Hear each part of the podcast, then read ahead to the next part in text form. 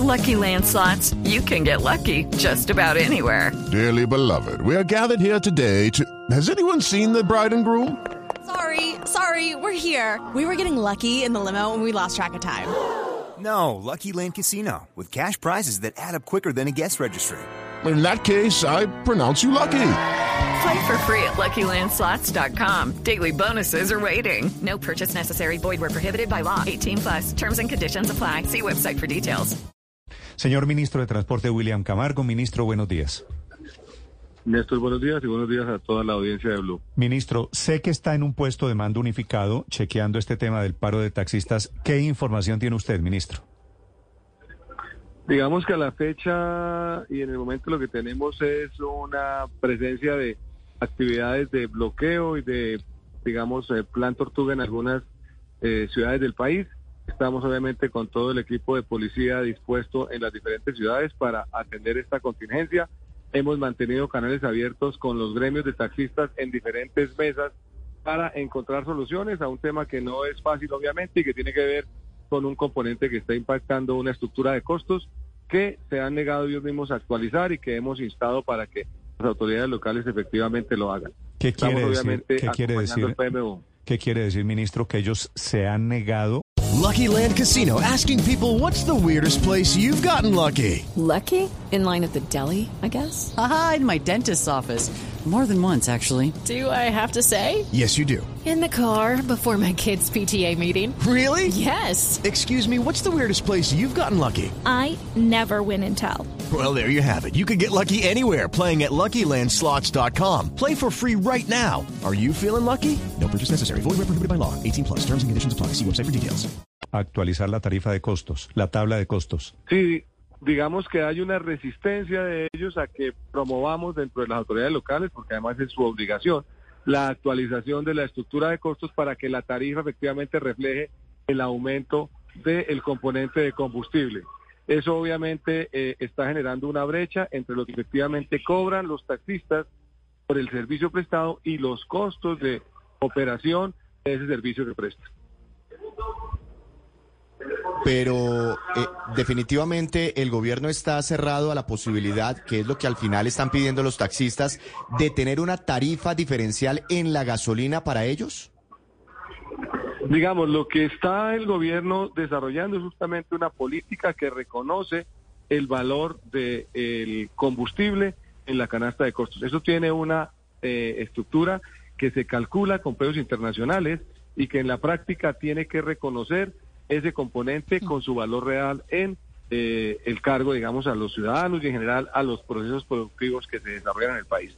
En esa medida hemos venido actualizando una estructura que estaba reconociendo un subsidio, un subsidio que es altamente regresivo, porque en principio los servicios de transporte privado y los servicios de transporte particular eh, público que utilizan el taxi, pues tienen que reconocer los costos de esa utilización.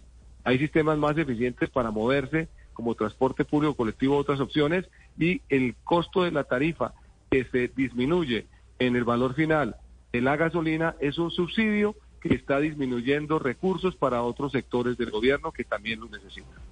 Claro, ministro, el problema es que esos subsidios a la gasolina, el 75% corresponde al subsidio al diésel, que es un tema que no ha tocado nadie y sobre el cual ponían ahorita el dedo en la llaga los taxistas que acabamos de entrevistar, por ejemplo, en Medellín y Bucaramanga. Decía alguno de ellos que incluso el gobierno sí no es capaz de meterse con los transportadores de carga. ¿Por qué el gobierno no ha tocado ese subsidio al diésel y no está aumentando los precios del mismo, dado que da cuenta del 75%, tres cuartas partes del hueco, del roto en el presupuesto general de la Nación vía ese fondo de estabilización de los precios de los combustibles? Eh, digamos que la, la política tarifaria de combustibles tiene componentes asociados a estructuras de costos de pasajeros y a estructura de costos de carga.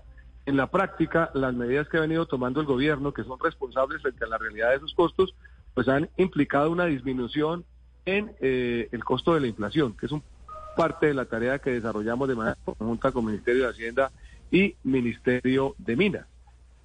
En la práctica, eh, las diferentes iniciativas que además son progresivas, porque en últimas tiene que ver con impactos en diferentes componentes de los costos que los colombianos tenemos que asumir, han resultado favorables para disminuir el tema de combustibles y en la práctica hay una discusión con la estructura de costos del diésel que se está revisando mensualmente con transportadores de carga, que efectivamente está buscando mecanismos para que ese impacto no afecte en mayor medida la canasta básica de todos los colombianos. Entonces, vamos paulatinamente en cada uno de los componentes que afectan la inflación, agotando los mecanismos para disminuir su impacto en la canasta de todos los colombianos. Es una tarea responsable que ha venido eh, asumiendo este gobierno y que desafortunadamente nos estaba generando un déficit fiscal, 85 millones de pesos, que paulatinamente ha venido el Ministerio de Hacienda y Minas, con el acompañamiento obviamente de su impacto desde la estructura de transportes, eh, disminuyendo para efectos de liberar recursos para otros sectores que también lo necesitan.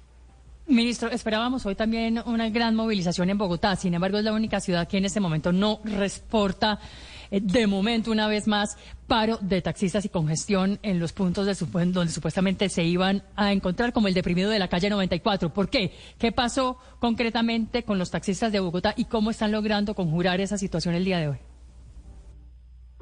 Pues nosotros como sector transporte hemos desarrollado diferentes mesas de trabajo con los actores del gremio del taxismo. Hemos trabajado con empresas, hemos trabajado con eh, eh, conductores, con propietarios, 18 mesas que además siguen abiertas y que han venido dando respuesta al pliego que inicialmente se pactó con ellos, 17 puntos y puntos adicionales que han surgido en el marco de este proceso.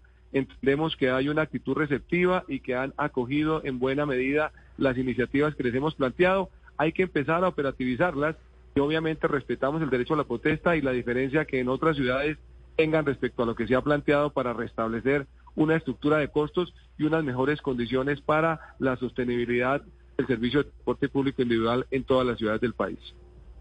Ministro, ¿en qué quedó su idea de restringir el uso de los vehículos particulares en horas pico, eh, pues para aumentar las posibilidades de que los taxistas pues tengan clientes, inclusive de que ellos tengan una tarifa dinámica como hoy pueden hacerlo eh, los particulares a través de plataformas como Uber y Cabify? ¿En qué quedó todo eso?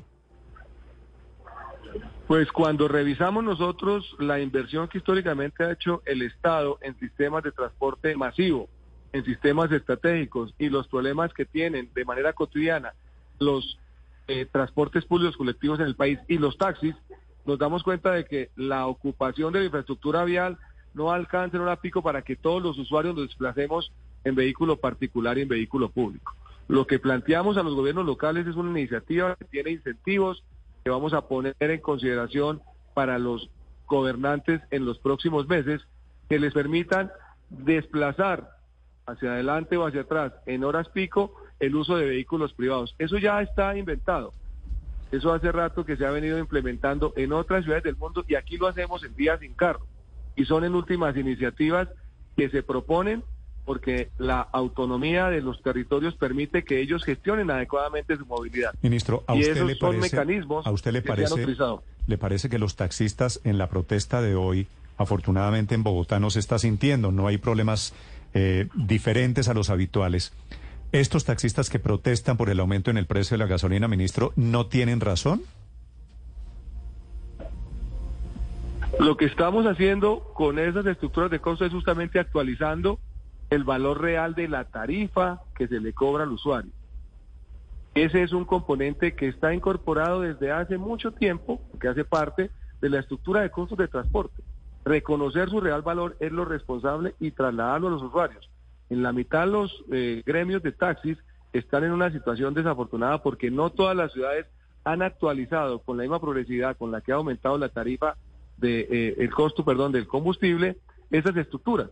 Lo que estamos promoviendo es inclusive estructuras dinámicas que se actualicen trimestralmente o semestralmente. Pero hay ciudades, Bogotá eh, puede estar dentro de una de ellas, que no actualiza constantemente las tarifas y eso obviamente impacta por el aumento del combustible el Y costo eso, final al usuario ministro. que lo terminan absorbiendo los transportadores. ¿Y eso no es lo que quieren exactamente los, los taxistas, lo que usted está diciendo?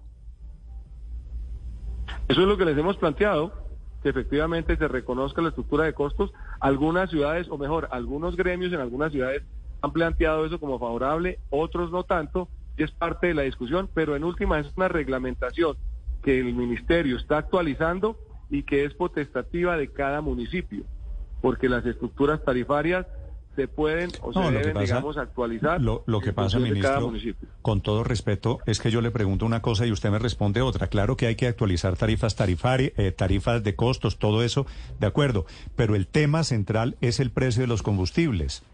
Y de eso, y de eso el gobierno no responde ni una palabra. Los combustibles, que es el insumo principal de un taxista, han subido de precio casi 50% en un año. Eso no hay negocio que lo resista, ministro. Sí, y eso es una responsabilidad que asumimos, pues en el pasado ese valor no se reconoció actualizado.